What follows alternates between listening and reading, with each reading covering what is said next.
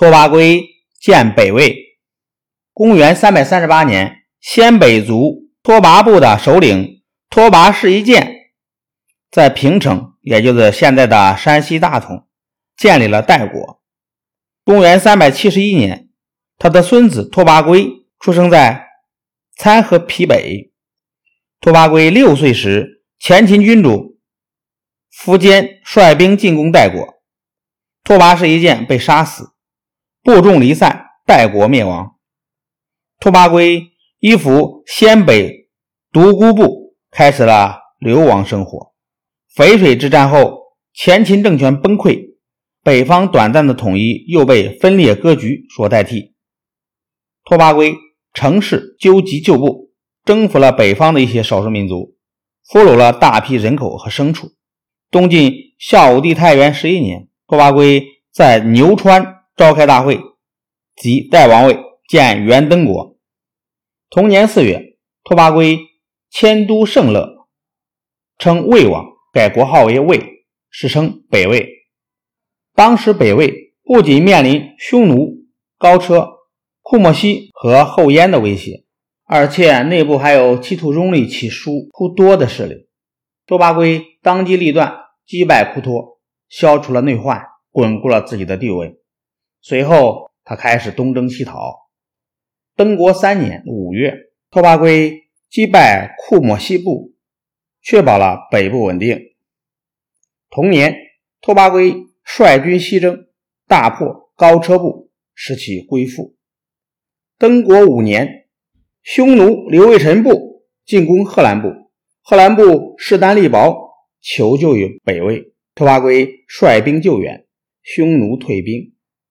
次年十月，匈奴主刘卫辰派其子直隶提率军九万进攻北魏南部，拓跋圭率军在铁骑山埋伏，大败匈奴军。直隶提单骑逃走，魏军乘胜追击，直逼匈奴都城代来城。刘卫辰和直隶提弃城逃走，魏军紧追不舍，俘虏直隶提。刘卫臣被部下所杀，魏军将刘卫臣族人五千余人全部杀死，投尸黄河。从此以后，河套以南的部落全部归降。魏军缴获战马三十万匹，牛羊四百万头，实力大增。北魏南部的后燕是鲜卑族慕容部所建，与拓跋部有姻亲关系。南燕君主慕容垂。是拓跋圭的舅舅，本来扶持北魏作为自己的附属国，但北魏实力强大后，不断的进攻，臣服于南燕的部落，与后燕争夺北方的霸权。拓跋圭让弟弟拓跋古去拜见舅舅慕容垂，慕容垂的几个儿子扣留拓跋古，要求拓跋圭送给后燕几匹良马。拓跋圭见后燕如此无礼。不仅没送给良马，反而与后燕断绝了关系，双方终于反目成仇。登国十年七月，慕容垂以太子慕容宝为元帅，辽西王慕容农、赵王慕容林为副元帅，率精兵八万向北魏大举进攻。当时燕强魏弱，大臣建议避敌锋锐，诱敌深入，然后。寻机击敌，于是拓跋圭率领部众撤离圣乐，西渡黄河。燕军一路上没有遇到抵抗，很快到了黄河东岸。慕容宝下令造船，准备渡河。这时，魏军在黄河的西岸、北岸屯兵十五万，严阵以待，并取得了后勤的支持。燕军造好船后，突然刮起了大风，有数十艘战船。被吹到对岸，三百多名燕军当了魏军的俘虏。同时，拓跋圭派人拦截燕国的信使，得知了慕容垂生病的消息。魏军将燕使押到黄河岸边，强迫他高声谎报慕容垂病死，并释放了燕军俘虏。燕军信以为真，顿时军心大乱，无心作战。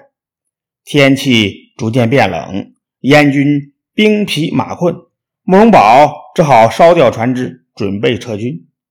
撤退之前，部将曾向他建议尽快撤军。如果天气变冷，黄河结冰，那么魏军就会渡河追击。慕容宝妄自尊大，不以为然。果然，有一天晚上，气温骤降，黄河在一夜之间结冰。拓跋圭立即率骑兵两万踏冰过河，突袭燕军。燕军猝不及防，大败而逃，一直推到参河北，才惊魂稍定，在潘阳山下背水扎寨。慕容宝以为万事大吉，放松了警惕，整天骑马打猎，毫无防备。魏军日夜兼程，穷追不舍。一天晚上，魏军进至参河北，秘密登上潘阳山。正在睡觉的燕军丝毫没有察觉。清晨，燕军发现山下都是魏军，大为惊恐。魏军居高临下，从山上纵兵掩杀，势不可挡。燕军一触即溃，争向渡水逃跑。魏军紧追不舍，燕军人马互相拥挤践踏，压死溺死者不计其数。慕容宝仅率数千人逃走，其他数万燕军全部缴械投降。拓跋圭下令将俘虏全部活埋。这一仗。后燕损失惨重，元气大伤。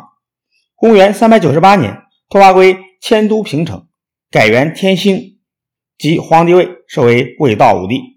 拓跋圭和他的后代拓跋嗣、拓跋焘等，经过数十年的征战，先后征服了匈奴、灭西秦、北燕、大夏和北凉，于公元四百三十九年统一了北方，北魏的疆域，东西。东北至辽西，南抵淮河、秦岭，西到新疆东部，北至蒙古高原，与南朝的刘宋形成了南北对峙的局面。